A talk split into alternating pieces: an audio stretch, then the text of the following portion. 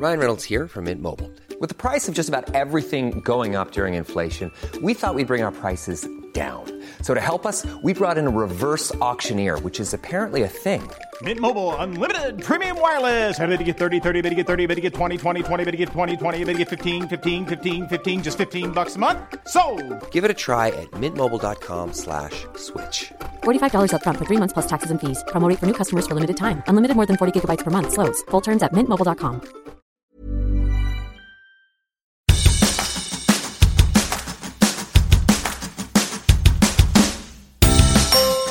Hola, soy Hanna Fernández, profesional de la comunicación, emprendedora y apasionada del bienestar y del crecimiento personal. Bienvenidos a mi podcast.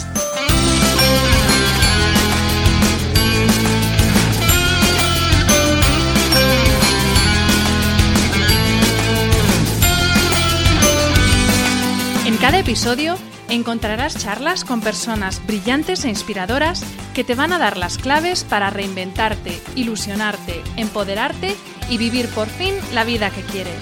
Personas que con su trabajo diario y con su ejemplo están cambiando el mundo. Hablaremos de todas las esferas del bienestar sobre las que puedes actuar para empezar ya a vivir bien de verdad. Relaciones personales, equilibrio emocional y mental, trabajo, salud, sostenibilidad, finanzas, emprendimiento y crecimiento personal. ¿Estás listo? Vamos, yo te acompaño. Aquí comienza tu guía para vivir bien.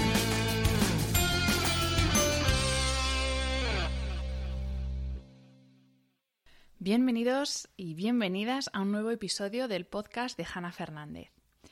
Es evidente que una empresa, ya sea un proyecto pequeño o una gran corporación, no es una ONG y que su fin prioritario debe ser el de obtener un legítimo beneficio. Pero, ¿debe ser este el fin único de una compañía? Vivimos en una época en la que el vértigo domina nuestras relaciones sociales, familiares y laborales. En apenas unas décadas, la humanidad ha alcanzado mayores cotas de progreso, desarrollo y excelencia tecnológica que en los siglos anteriores. Y por eso es más necesario que nunca, para no perderse en un torbellino que nos lleve a la deshumanización y a la locura definitiva, insistir en la necesidad de tomar la conciencia como principio rector de las relaciones laborales, sociales y económicas. Como dice nuestra invitada de hoy en su perfil de LinkedIn, el principal activo de una empresa son sus trabajadores. El know-how está muy bien. El I fantástico también. Pero sin empleados no hay empresa. Invertir en el bienestar de los empleados es invertir en tu principal activo, y eso, por mucho que a algunas empresas les cueste entenderlo, es así. Íntimamente ligado a este concepto de bienestar de las personas en el ámbito laboral está el concepto de liderazgo consciente, que es aquel que dirige su foco fundamentalmente a las personas. Establece una relación de colaboración, inspiración, apoyo, motivación y empoderamiento entre jefes y subordinados, en lugar de la tradicional relación aquí mando yo.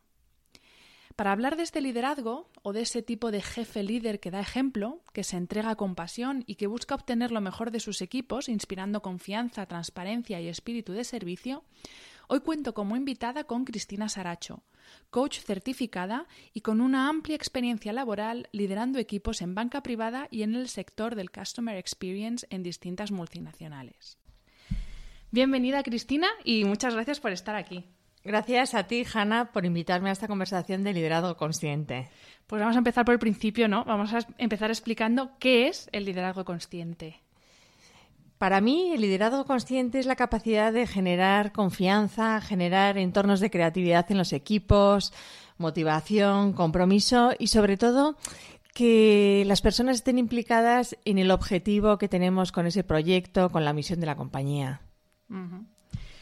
Em, entiendo que el liderazgo consciente da importancia a valores, pues como tú has dicho, como la confianza, la responsabilidad, la transparencia, la integridad, el aprendizaje, el tratar a todo el mundo igual y darles las mismas oportunidades. ¿Cómo andamos de todo esto en las empresas españolas? A ver, eso es un tema bastante delicado. Eh, las empresas, para mí, las empresas más innovadoras, las empresas más modernas, son las que son conscientes hoy en día de las competencias que tienen que tener sus líderes. Una empresa moderna es consciente de las últimas tendencias, ¿no? Cómo se está trabajando hoy en día en los negocios, en empresas como hablo de empresas americanas, ¿no? Como puede ser pues un, un Google y esas ideas que antiguamente no se definían a las empresas que solo importaba el bienestar del negocio por encima de todo lo demás, ¿no? Y por los por encima de las personas, pues hoy en día se están quedando obsoletas. Y aquí está calando o, o sí que nos quedamos mucho en admirar lo que se hace fuera, pero luego aquí nos cuesta implementarlo. Cada día más ves a más empresas en la cual la política de recursos humanos está cambiando, está desarrollando y la tendencia es ir hacia ese, hacia ese lugar. En nuestra sociedad tenemos muy marcado eh, eh, el que tenemos que conseguir el éxito a toda costa. Y, y, nos han vendido una imagen de éxito como la base de la felicidad. Pero realmente no, es al contrario, es, eh, la felicidad es la que constituye la base del éxito. Eh, de hecho, con ese concepto de éxito a toda costa, lo que fomentamos un poco, hablando también a nivel eh, de trabajo, a nivel laboral, fomentamos egoísmo, el, el, buscar el interés personal más que el interés común, envidias, zancadillas. ¿Cómo entiende el éxito un líder consciente?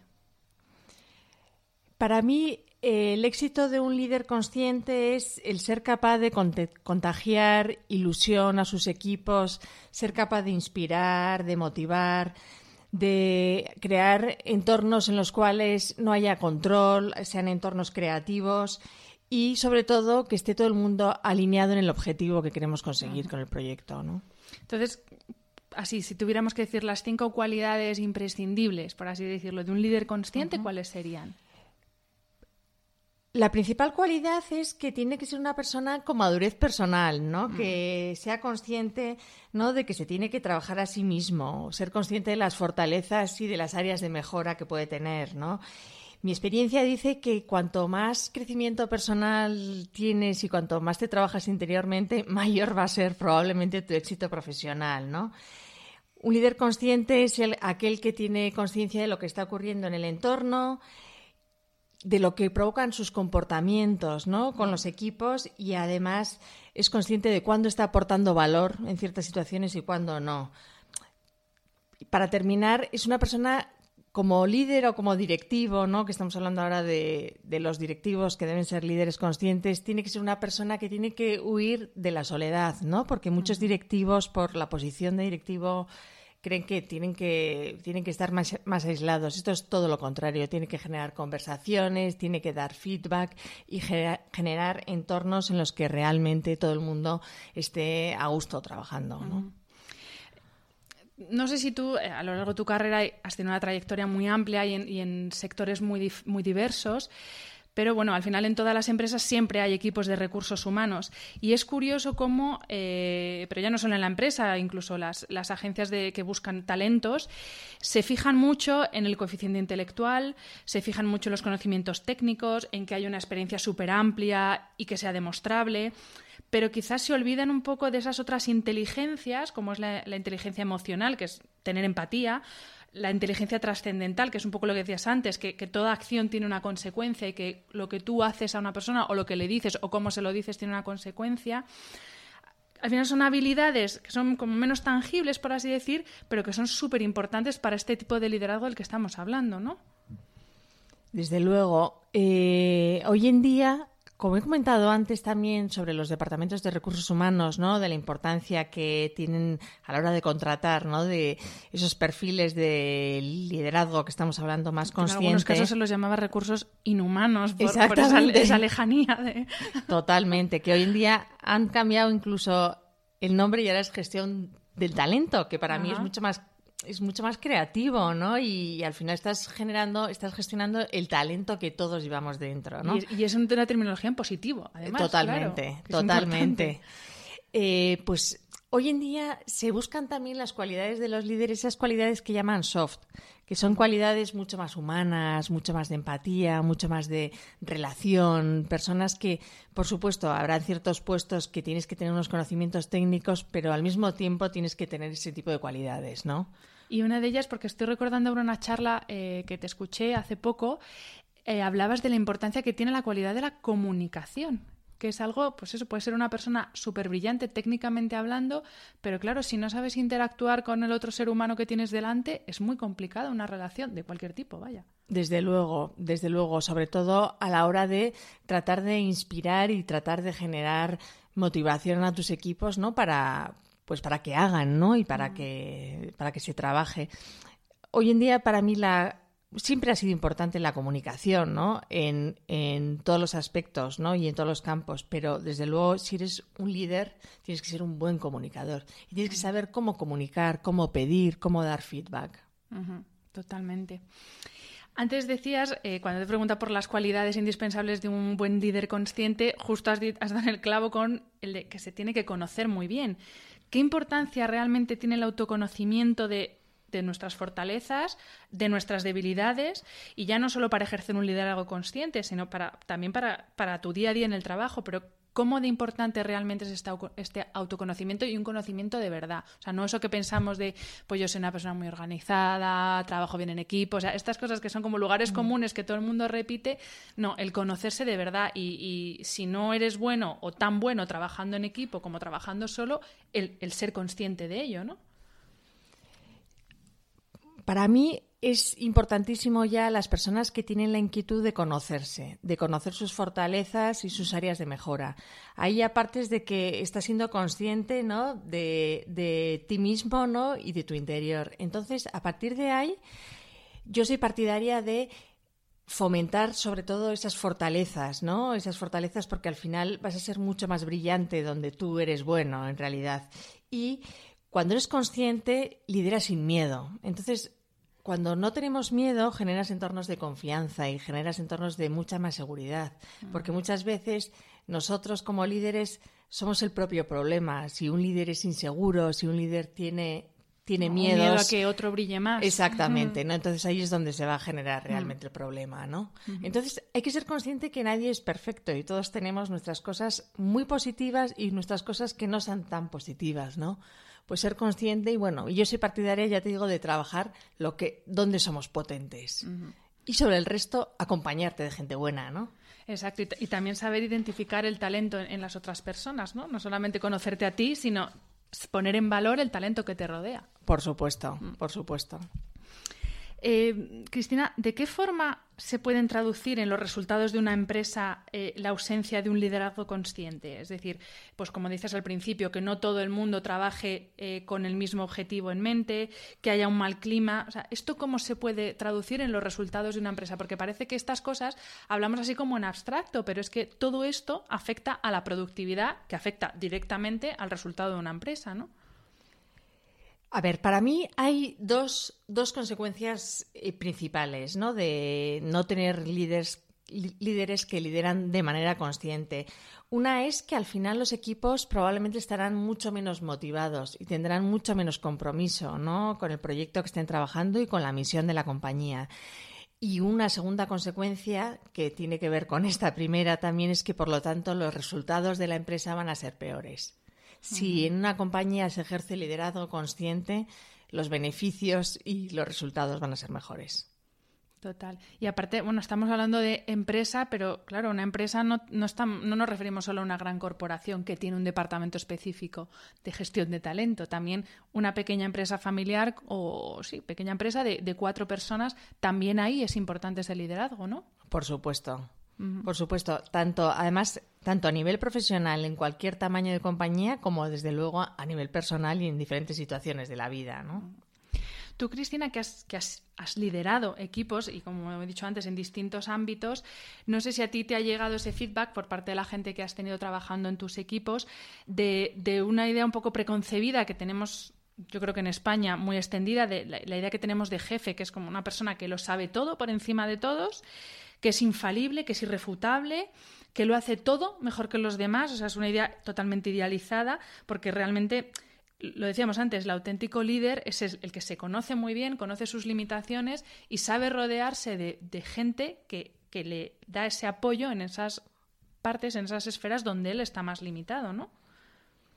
Sí, al final el tema es que eh, vivimos todavía en una sociedad en la que hay en, ciertos entornos en los que se penaliza la vulnerabilidad, ¿no? Y el, y, el, y el decir en un momento dado, yo soy bueno en esto, pero de este otro área o de este otro tema no lo sé y necesito apoyarme, ¿no? De equipos y de personas que me acompañen para conseguir el objetivo, ¿no?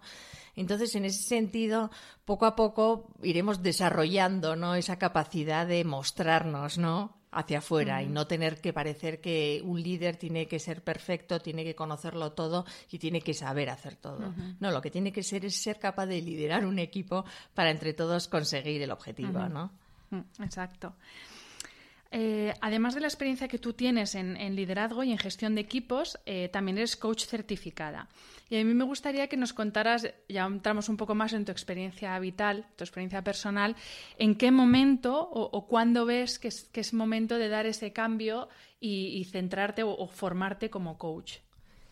Pues mira, en el, en el año 2015 eh, fui consciente, bueno, eh, me encontré ante un reto profesional importante, ¿no? Que tenía que liderar a muchas personas, un equipo muy grande, y fui consciente de que me hacían falta probablemente herramientas para poder hacerlo mejor, ¿no?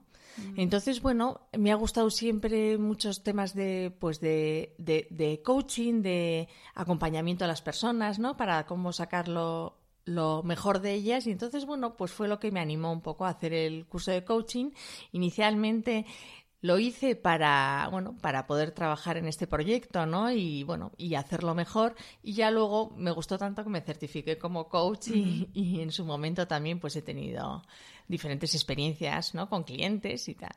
Y de qué forma has llegado a implementar esas herramientas tanto en equipos como, como con clientes como dices pues mira, sobre todo, eh, para mí lo más importante es creer en el potencial de todos, de todos y cada uno de nosotros, ¿no? Mm.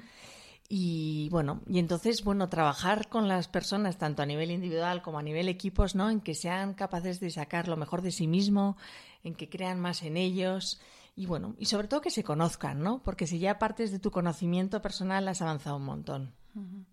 Pues que esto realmente es importante porque siempre cuando, cuando hablas con, con, algún amigo o alguien de no, estoy pensando en cambiar de trabajo, me han hecho una oferta y como que a lo que vamos siempre es, vale, ¿cuánto te pagan? ¿Cuántas vacaciones tienes? Y no nos planteamos eh, qué tipo, ¿no? qué entorno vamos a tener, quién vamos a tener por encima, cómo nos va a tratar a esa persona, que es verdad que hasta que no estás dentro no lo puedes saber, pero es verdad que es una cosa como que lo dejamos como secundario, ¿no? Y al final yo también por experiencia personal de lo que me he dado cuenta es que realmente lo que hace tu día a día es tu contacto con otras personas. Obviamente trabajamos por dinero, ¿no? Pero es ese contacto humano lo que hace tu día a día y lo que te hace realmente estar feliz o menos feliz, yo creo, vamos. Desde luego, desde luego. ¿Cuál es el ambiente? ¿Cómo me relaciono con los demás? Y, cómo... dentro de, esto que hablamos de, bueno, como pilar fundamental del liderazgo consciente, yo creo que es absolutamente el tema de la conciliación. No luego vamos a hablar del tema conciliación respecto a la mujer, pero conciliación en general, porque muchas veces en conciliación pensamos en la mujer madre, pero es que conciliar hay muchas personas que fuera de esa situación también necesitan conciliar. Tienes un hermano enfermo, tienes una persona mayor a tu cargo, eh, tú mismo estás pasando por una situación X que necesitas cierta flexibilidad. Esto es una asignatura pendiente en nuestro país porque aquí seguimos todavía siendo mucho del calentar la silla y estar aquí las ocho horas sentado ¿Todavía es una asignatura pendiente tener esta flexibilidad y esta confianza también en el trabajador? Desde luego. En España vamos muy por detrás de otras sociedades, tanto en Europa como Estados Unidos, en este tema. Eh, sí hay empresas hoy en día, en España, empresas grandes, por ejemplo, pues un, Telefónica, fomenta, en los últimos dos años, fomenta que sus empleados trabajen desde casa. Los viernes tienen prácticamente todos los que quieran libre para poder, bueno, realizar todos sus proyectos. Entonces, bueno, a mí cuando me lo, me lo, me lo comentaron me pareció un avance muy importante, sobre todo, bueno, una empresa importante en nuestro país, ¿no? La cual otros pueden, pueden ir siguiéndole. Pero bueno, todavía queda mucho, por, queda mucho por hacer, porque al final parece que es lo que dices tú, que estás calentando la silla sin hacer nada, pero estás, cuando al final, si das más libertad ¿no? y confías en la persona, probablemente sus avances, su eficacia será mucho mejor. También hay, hay empresas, no, no, hablo españolas, creo que es, que ahora mismo no sé si es Google, que es una empresa que un tanto por ciento de la jornada laboral de sus empleados permite que ellos eh, lo dediquen a un proyecto personal X, un desarrollo personal que ellos quieren hacer. Y así de esta forma están alimentando también esa creatividad personal que a veces en un, en un trabajo X no puedes desarrollar porque al final el trabajo es un poquito ABC más o menos. Y, sí que no, ese tipo de iniciativas, yo creo que, vamos, eh, casos de empresas eh, que, han fomentado este tipo de, de iniciativas, ellos sí que reconocen que la productividad de sus empleados ha mejorado, que ha, que ha bajado la, tasa de, absentismo, que son más productivos, que trabajar por objetivos realmente, o sea, al final es eso, es trabajar por objetivos y no para cumplir unas X horas sentado en una silla. ¿no? Desde luego. Yo creo que la tendencia en un futuro será probablemente que en las empresas se trabaje por proyectos. O sea, ya las personas sean contratadas para participar en un proyecto con unos objetivos definidos y usted, persona, dedique el, tiempo, que usted considere, desde donde usted considere, para llevar a cabo ese proyecto. Y a la hora que ¿no? Exactamente. Y luego, por otro lado, también sobre lo que has comentado, para mí es muy importante, además de trabajar en una empresa y estar enfocado ¿no? en la misión de la compañía y en los objetivos, tener también tu propia vida personal, ¿no? Y tus propios hobbies y tu propia creatividad y tus propios estudios de otras cosas, ¿no? Porque al final vas a ser mucho más potente porque vas a complementar, ¿no? Tanto tu vida profesional con otros, con otros ámbitos. Antiguamente las empresas eran, no, usted solo puede trabajar aquí, no puede hacer nada más que no sea... Y toda la vida aquí, toda la vida no, te planteabas el cambiar. Cuando mm es mucho más enriquecedor, ¿no? Tener otros hobbies, otros hábitos y otras cosas en tu vida, en el día a día, ¿no? Porque tú en tu caso, cuando pasaste más del mundo corporativo a un mundo más, a un ámbito, pues eso, menos de empresa y más desarrollando tu, tu proyecto, por así decirlo, como coach, ¿tú te has encontrado resistencias, tanto en el ámbito laboral como incluso en el ámbito personal, que, haya, que la gente haya entendido que tú en un momento determinado has querido cambiar tu trayectoria. O sea, no has dejado de lado tu, la parte de gestión que, llevabas hasta ahora, pero sí que has dado un poco un giro a tu trayectoria. ¿Eso lo han entendido o te has encontrado como mucho de ya se le pasará la vena esta? No, pues hombre, en un principio, desde luego, a la gente le sorprende y sobre todo a la gente pues igual más mayor, ¿no? La gente con ¿no? Pues, pues, mm. pero ¿cómo vas a dejarlo todo? ¿Vas a dejar tu trayectoria profesional y te vas a dedicar a algo que además pues tampoco tienes mucha experiencia, no sabes lo que puede ocurrir, ¿no? Pues la incertidumbre, ¿no? Pero bueno, al final lo que he hecho ha sido tratar de combinar las dos cosas. Eso sí, tienes un día que en vez de tener 24 horas tiene 30. Pero bueno, pero al final si, si tienes ilusión y crees en el proyecto, pues todo se puede llevar a mm. cabo. Y volviendo un poco al tema de la conciliación, Cristina, tú eres mujer, ¿cómo has vivido tanto tú personalmente como empleada, pero tú también como, como líder de equipos, el momento conciliación y mujer, porque es, yo creo que es una asignatura pendiente. Estamos a punto de, acaba de comenzar marzo, estamos grabando hoy es día 1 de marzo, el día 8 es el Día Internacional de la Mujer. Todavía estamos muy por detrás. ¿Cómo has vivido tú, desde tu experiencia personal, es eh, el momento conciliación siendo mujer? Pues en las diferentes compañías por las que he pasado, no voy a, no voy a citar nombres, pero bueno, hubo en una que en el momento en el que dije que estaba embarazada de mi segundo hijo, casi pues el comentario fue de no sabemos por qué te hemos contratado, ¿no? Entonces, bueno, yo creo que hay, era bastante más joven, si me ocurre esa situación ahora, hubiera reaccionado yo de otra manera, mm. ¿no? En ese momento me quedé callada y bueno, y, nada, y, seguí adelante culpable y me por sentía hasta mal, ¿no? Pero bueno, yo, bueno, espero y deseo que en este sentido las empresas vayan evolucionando y que las mujeres, nosotras como mujeres y como madres, pues seamos las que potenciemos, ¿no? Mm. El apoyo, ¿no? A, entre nosotras. Entre nosotras, exactamente. Sí, porque eso era, quería, para seguir con este tema, eh, yo hay, bueno, una mujer que admiro muchísimo, que me, es Sheryl Sandberg, seguro que muchos que, de los que nos escucháis la conocéis, no sé si habréis leído su libro, pero bueno, tiene un montón de charlas TED, que os dejaré los links en el post del blog, y ella habla mucho de los mensajes que las propias mujeres nos decimos entre nosotras, que nos decimos a nosotras mismas y encima que les estamos transmitiendo a nuestras hijas. Ya no solo mensajes de palabras, sino con la forma de actuar. Pues, por ejemplo, esto de sentirte, como tú decías, ¿no? Sentirte mal por, ya ves tú, por, por quedarte embarazada o sistemáticamente nos subestimamos y creemos que no somos capaces de hacer algo o, cuando algo sale bien y es un éxito personal, siempre hay un, bueno, sí, pero fulanito me ayudó, sí, pero es que ese día tuve un día muy bueno. Es como que nos quitamos mérito a nosotras. Entonces, ¿Cómo podemos cambiar esa forma, volviendo al tema de la comunicación que hablábamos antes, esa forma en que nos hablamos a nosotras mismas y a las mujeres que nos rodean para empoderarnos, pero de verdad? Bueno, al final hay un, hay un tema que es fundamental, que es creer en nosotras, ¿no? Y eso lo que hay que hacer es, bueno, pues trabajarlo con, con, nuestras niñas desde que son muy pequeñas, ¿no? Dándoles confianza, seguridad, equiparándolas, por supuesto, a los hombres, o sea, somos todos iguales y nosotras tenemos la misma capacidad, incluso, pues hay para muchas cosas que somos más potentes, mucho más constantes, ¿no? Entonces, bueno, pues principalmente yo creo que el, el, el dar seguridad, dar confianza, ¿no? A las mujeres y luego el creer, ¿no? Al final es la clave y entre nosotras, cuando estamos a la par, porque es yo por lo menos sí que lo creo, que, a veces o involuntariamente o de forma inconsciente, pero sí que generamos unas competitividades como absurdas. ¿Y tú eso cómo lo has podido manejar en tus equipos? No sé si has tenido muchas mujeres a tu cargo. ¿Cómo has manejado esas situaciones de competitividad entre ellas? ¿Cómo se maneja eso? Al final, bueno, eh, yo genero muchas conversaciones con los equipos, ¿no? Y entonces ante ese tipo de situaciones, bueno, pues hablar primero con cada una de las personas, luego hacer que las personas hablen, que sean conscientes también, ¿no? Pues de, de el para qué han generado esa situación, ¿no? ¿Cuál es el objetivo individual y cuál es el objetivo común, ¿no? Claro.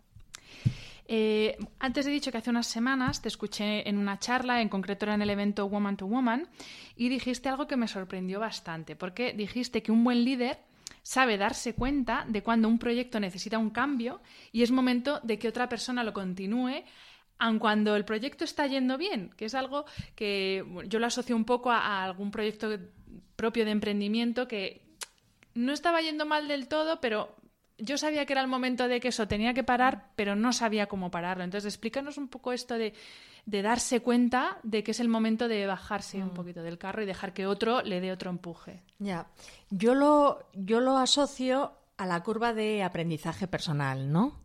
Al final, a nivel profesional, bueno, y en la, y en la vida en general también, pero bueno, si nos enfocamos en el nivel profesional, cuando llevas tiempo realizando un proyecto y la curva de aprendizaje empieza a decaer, pues es el momento donde cuando ya no estás aportando, ¿no? Puede ser un proyecto que lo hayas arrancado, lo hayas desarrollado, esté funcionando bien, pero ya ya no aportas, ya hay otras personas que lo están gestionando. Como el día de la marmota, ¿no? Exactamente, ¿no? Entonces, bueno, es donde te tienes que plantear, ¿no? Igual plantear un cambio y decir, bueno, ¿qué soy yo, no? Dónde estoy y dónde quiero llegar, ¿no? Realmente lo que estoy haciendo ahora me está acompañando a ese proyecto futuro que tengo, ¿no?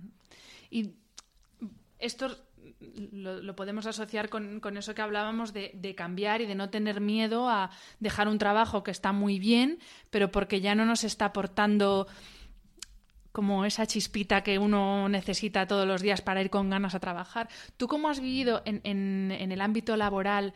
Pues eso, de repente decirle a tu jefe, mira, el proyecto va guay, lo he empezado yo, estoy súper orgullosa, pero me voy. ¿Cuál ha sido la respuesta? ¿Ha sido de comprensión o ha sido un, estás loca, pero ¿dónde vas a ir? ¿Cómo ha sido la respuesta? Pues la verdad, más la segunda opción, que me, sí, que me comentas como un poco el no dar crédito, ¿no? Como el no parecer creíble de, bueno, pero, pero ¿qué es lo que quieres? ¿Qué es lo que estás buscando, no? Al final, a mí como persona lo que me gusta es aportar, lo que me gusta es enriquecerme, lo que me gusta es crear valor, ¿no? Y cuando ves que igual estás muy cómoda, pero no estás creando nada ni estás aportando ya lo que te gustaría aportar, pues en ese sentido igual soy inquieta y prefiero cambiar y bueno. ¿Y a la inversa te ha pasado? ¿Alguien que tú has contratado específico, has montado un equipo con esas personas y alguien cuando lleva todo rodado te ha dicho, mira, es que no, es que me falta, me falta algo? Me ha pasado en alguna situación de personas que dependían de mí que han, bueno, han tenido la opción de un proyecto con mejor aspiraciones profesionales o lo que fuera y entonces me lo han comentado y bueno, y en ese sentido, pues aunque te da mucha pena, ¿no? Que alguien bueno se te vaya, pero bueno, hay que pensar en las personas, ¿no? Y si es un crecimiento personal para otros, pues, pues hay que, hay que acompañarles. Qué bueno es eso.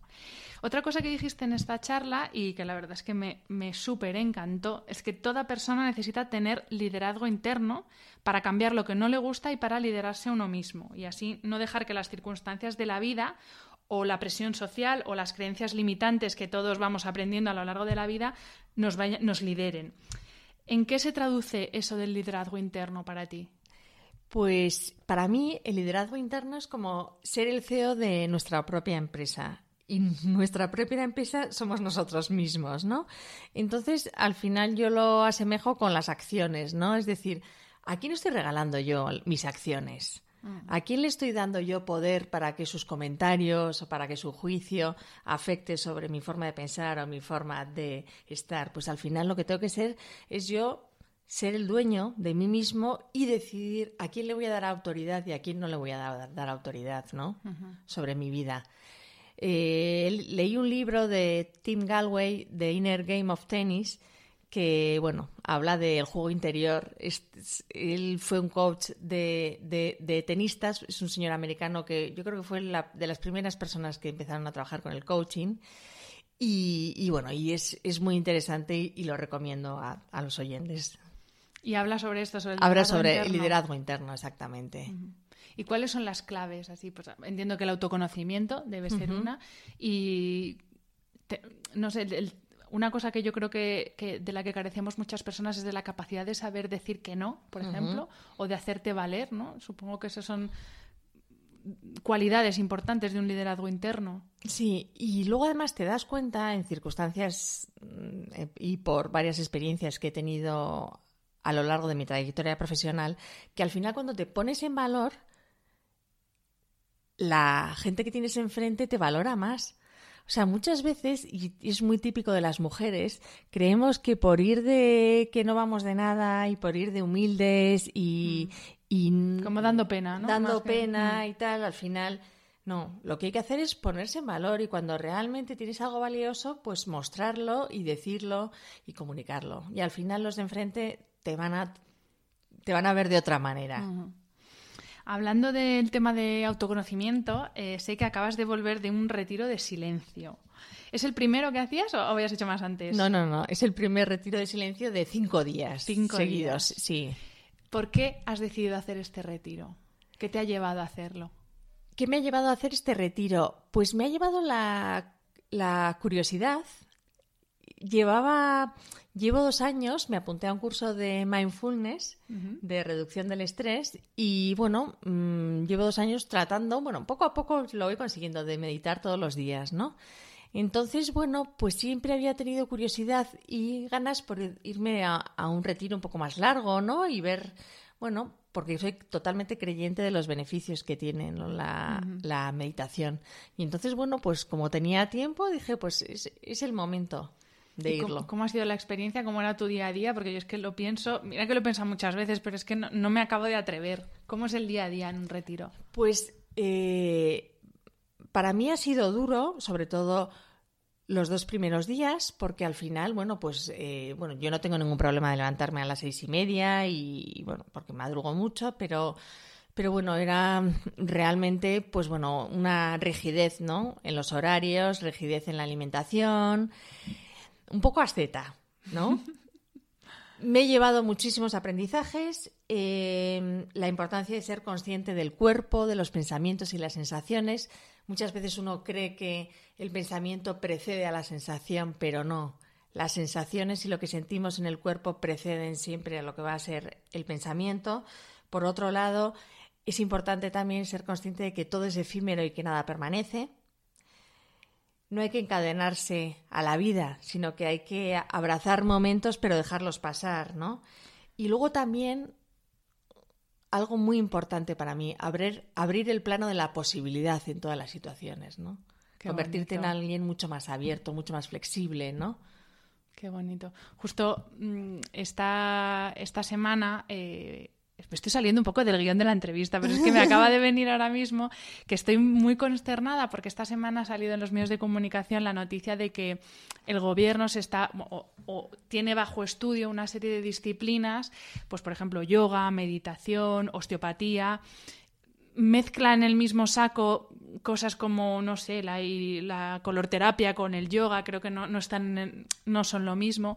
Y tiene estas disciplinas como bajo estudio, porque como no hay un respaldo científico que diga que según X estudios estas disciplinas tienen un beneficio empíricamente demostrable sobre la salud, pues están planteando sí incluirlas en las denominadas pseudoterapias. Entonces, claro, me está viniendo, estoy como muy sensible con esto porque yo soy una gran defensora del yoga, soy practicante de yoga y de meditación y a mí ha cambiado la vida realmente. Entonces, y lo que estás hablando de ser abierto de mente es un poco que es que yo creo que, el, enfoque que está dando el gobierno, o bueno, o la gente que no cree en esto, no voy a ir contra el gobierno, es el miedo a eso que no es conocido. Entonces, como no lo conozco, no admito que puede haber una posibilidad de que eso funcione. Y entonces, como, no, cerrado. Como no hay un estudio científico, como si no hubiera cosas que después de haber habido una prueba científica no, no se han cambiado, ¿no? Es como, no, como esto no lo ha dicho un científico, no vale y esto no ayuda. Entonces, justo cuando estabas hablando de, estar abierto a la posibilidad, me ha, venido tal cual la noticia, ¿no? Sí, para mí, vamos, no entiendo cómo se están cuestionando este tema que estás comentando. Cuando hay, yo creo que sí hay estudios científicos, sobre todo en lo referente a lo que puede ser la meditación. Yoga al final tiene, es, una, es un componente de la meditación también y bueno, y, bueno, y todo, eh, por ejemplo, y el mindfulness que nació en la Universidad de Massachusetts de un psiquiatra que empezó a utilizarlo, ¿no? Como terapia alternativa, ¿no? En vez de la medicación, ¿no? Pues de que pues del estar aquí, el ahora, del uso de la respiración. En el Hospital de la Paz, la jefa de psiquiatría, Beatriz, está utilizando la meditación como método transversal en todas las áreas de enfermedades del hospital, en cardiología, en oncología, para poder acompañar a todos esos pacientes, ¿no? Con enseñándoles, ¿no? Eh, la mm. meditación para poder ayudarse y estar mejor, ¿no? Al final pues me sorprende mucho que el gobierno, bueno, lo esté valorando. bueno, en general, a mí me sorprende que haya mucha gente que todavía es escéptica.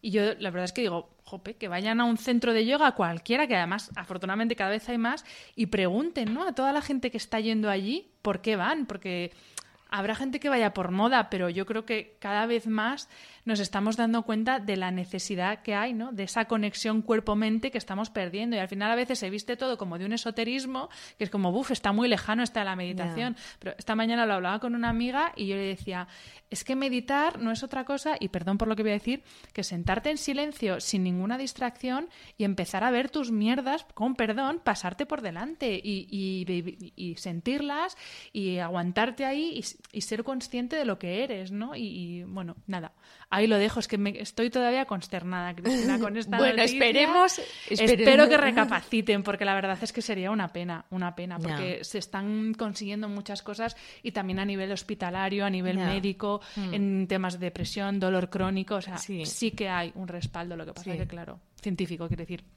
Pero bueno, a ver, confiemos, bueno, confiemos, exactamente, confiemos. Confiemos. Eh, volviendo al tema de la empresa, eh, bueno, cada vez son más los CEOs que, y líderes de grandes empresas que reconocen abiertamente que la meditación para ellos es una herramienta fundamental. De hecho, bueno, yo sigo mucho a Ariana Huffington y ella en su podcast y bueno, en la página web entrevista a muchos CEOs que hablan de la importancia que tiene para ellos eh, la meditación, porque es una forma de tomar mejores decisiones, por ejemplo. Les hace tener pues eso, la mente clara y, y deciden mejor. Eh, tú practicas meditación, intentas, ¿no? sí, sí, sí, Intento todos los días practicar un rato. Lo que, sí. ¿Tú has visto un efecto en, a la hora de aplicarlo al trabajo, pues eso, el tener la mente más clara, a la hora de decidir, a la hora de lo mismo no tomar la decisión en caliente, sino espera, mm, siéntelo, luego mm. contestas. ¿Tú has visto un efecto directo? ¿Lo has podido aplicar directamente? Sí, realmente eh, no he sido capaz de percibirlo tan claramente desde un principio, sino que he ido viendo cómo manejaba las diferentes situaciones pues de una manera como más fácil para mí, ¿no? Reaccionando mucho menos, siendo consciente, estando mucho más presente en todas las situaciones, en las reuniones, poniendo más foco en los proyectos, ¿no? Y viendo más, al final viendo más del entorno, ¿no? ¿Y no te ayuda a, relativizar un poco? Porque a mí me ha pasado eso, como que no, no, llevármelo a que es el fin del mundo y todo es el fin del mundo, ¿no? A relativizar y, y pues eso, a vivir algo en el presente pero sin anticipar a lo que eso va a desencadenar en el futuro, que es una cosa que no sabemos. Exactamente, sí, también. Y lo que me ha hecho ha sido más, eh, en vez de preocuparme por el futuro, ocuparme de lo que está ocurriendo hoy. Y hoy es viernes, estoy aquí contigo, Hanna, y mañana es sábado y no sé lo que pasará. Sabe? ¿Quién sabe, no? Disfrutar del momento. Sí, que antes yo siempre estaba como preocupándome de qué puede pasar, cuáles son las consecuencias, y ahora no. Lo que tenga que ser será. será exactamente. Sí. Además de la meditación, eh, ¿qué otras herramientas podemos tener a nuestro alcance? O, bueno, tenemos a nuestro alcance tanto los que son líderes de equipos para llevar a cabo este liderazgo consciente, y bueno, en el caso de los que no somos jefes, para, para poder llevar a cabo también un, o tener un ambiente laboral consciente, ¿no? ¿Qué otras herramientas podemos tenemos a nuestro alcance? Pues mira, yo soy partidaria también con los equipos de y, bueno, conmigo misma, de tener también otros hobbies y otras cosas que a las personas nos interesan, ¿no? O sea, dedicar también tu vida a los amigos, dedicar tu mm. vida a la familia, dedicar tu vida a la gente que le gusta hacer deporte, pues al deporte. O sea, al final, eh, crear un entorno como mucho más, mucho más de 360 grados que no solo lo que es el puro trabajo, ¿no? Mm. Por supuesto, la reflexión interior, pero eso ya se trabaja con la meditación, ¿no? Y luego, bueno, pues al final yo también soy creyente en el en el coaching, ¿no? Al final hay ciertos momentos de la vida en los cuales igual te hace falta un acompañamiento, ¿no? Alguien que te haga preguntas poderosas, porque un coach simplemente lo que te va a hacer es hacer preguntas para cuestionarte ese reto futuro, ese objetivo que tienes y vas a ser tú mismo el que te las vas a contestar. Pero a veces te hace falta que alguien sea el que te las pregunte, ¿no? Entonces ayudarte también, ¿no? Vamos a ir ya terminando. Me da mucha pena porque, bueno, esto da para mucho y espero que vuelvas a estar en este podcast. Em, si tuvieras delante, Cristina, a la Cristina o bien de hace 15 años o, a, esa Cristina que dijo en la empresa sintiéndose culpable que estaba embarazada por segunda vez, em, ¿qué consejo le darías?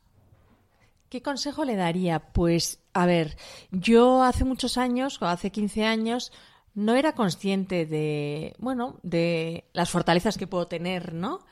Y, y, entonces solo me fijaba en las áreas de mejora, ¿no? Y en lo que no sé, en lo que no sabes, en dónde no eres bueno. Pues no, realmente no. Fíjate dónde eres realmente bueno, lo que te haga falta mejorar, pues mejóralo hasta cierto punto y cree más en ti. Me siento tan identificada porque yo, bueno, tengo un... no es un trauma porque ya lo tengo superado, pero yo en el cole eh, era muy mala con los números. Y bueno, en, el, en, mi ambiente el valor era, o sea, el que valiera, el que era un hacha con los números, con la física, con la química, y yo que pues se me daba bien escribir, se me daban súper bien los idiomas, aprendí inglés súper rápido, pero era como, ¿sabes? Como esas Marías, y, y, yo misma, toda mi vida, hasta hace relativamente poco, pues, lo que tú dices es que ponía el, el, foco en, oh, es que si se me dieran bien los números, es que yo me tengo que hacer un curso de contabilidad a ver si soy capaz de hacer bien los números. Y, he ido perdiendo o he dejado de lado habilidades que yo tengo, por ejemplo, eh, pues comunicar, que yo creo, bueno, me gusta, por lo menos me gusta mucho, y es un poco lo que se fomenta también en el sistema educativo, ¿no? En vez de, pues, eh, si tu hijo es muy bueno en dibujo artístico y no es tan bueno en dibujo técnico, no le apuntes a clases particulares de dibujo técnico, foméntale esa parte artística que tiene, ¿no? Desde luego. En ese sentido, yo, los americanos van muy por delante nosotros, vamos. Sí. Porque al final en España parece que, bueno, eh, hay que saber de matemáticas, de física, química, historia, lengua y todo. Vale, fenomenal, por supuesto que es importante, pero ¿y si alguien tiene una creatividad? ¿Y si alguien tiene unas cualidades artísticas? Pues qué maravilla, ¿no? Foméntalas también, mm. ¿no? Sé capaz de compaginar. Y bueno, ya hemos visto lo que le dirías a la Cristina de hace 15 años. ¿Qué le dirías a, a los que nos están escuchando, sean jefes o no? Para que empiecen cinco claves tampoco, bueno, o tres, no sé si cinco son muchas. ¿Qué claves para empezar? O sea, para que mañana o el lunes, cuando hoy estamos a viernes, el lunes cuando lleguen a la oficina, se pongan a, ejercer ese o bien liderazgo consciente o, bueno, o esa forma de trabajar más consciente. ¿Qué se puede empezar a cambiar desde ya? Pues que sean capaces de abrirse a un mundo de posibilidades, ¿no? Y dejar de lado la rigidez. No tener resistencia al cambio. Ser capaz de ser consciente de las personas que tienen en su equipo. Pero ya no te digo los conocimientos técnicos, sino las personas y las fortalezas de cada una, ¿no? Para poder potenciarlas también. Y luego también, a veces no somos amables con nosotras. Y tenemos que ser más compasivas, ¿no? Y tenemos que desearnos muchas veces cosas buenas para nosotras para luego ser capaces de poder desearlo para nuestros equipos, ¿no? Dices con uno mismo. Con uno mismo, exactamente. Importante. Somos nuestros peores, eh, peores jueces, ¿no? Es verdad que siempre estamos como esto lo podrías haber hecho mejor. Exactamente. sí. Y nos, nos, cuesta reconocernos que las cosas también las hacemos bien, ¿no? Desde luego. Jo, pues qué maravilla, Cristina. Me ha encantado nuestra conversación. Muchísimas gracias por haber aceptado esta invitación al podcast. Y lo dicho, espero verte por aquí pronto. Gracias, Hanna, y aquí estaré cuando quieras. Y a todos los que nos escucháis, espero que os haya gustado este episodio y que os haya inspirado y motivado para buscar ese líder interior del que nos ha hablado Cristina y que todos tenemos dentro. Si os gusta este podcast, no olvidéis suscribiros para que os llegue una notificación cada vez que haya episodio nuevo y por favor compartidlo a través de vuestras redes sociales para que cada vez más personas nos puedan escuchar. Gracias por estar ahí una semana más. Vuestro feedback me ayuda a crecer, así que de nuevo gracias por los comentarios que me dejáis en las distintas plataformas donde se emite este podcast. Un beso y nos vemos en el siguiente episodio. Ever catch yourself eating the same flavorless dinner three days in a row? Dreaming of something better? Well, HelloFresh is your guilt-free dream come true, baby. It's me, Kiki Palmer. Let's wake up those taste buds with hot, juicy pecan-crusted chicken or garlic butter shrimp scampi. Mm. Hello Fresh. Stop dreaming of all the delicious possibilities and dig in at HelloFresh.com. Let's get this dinner party started.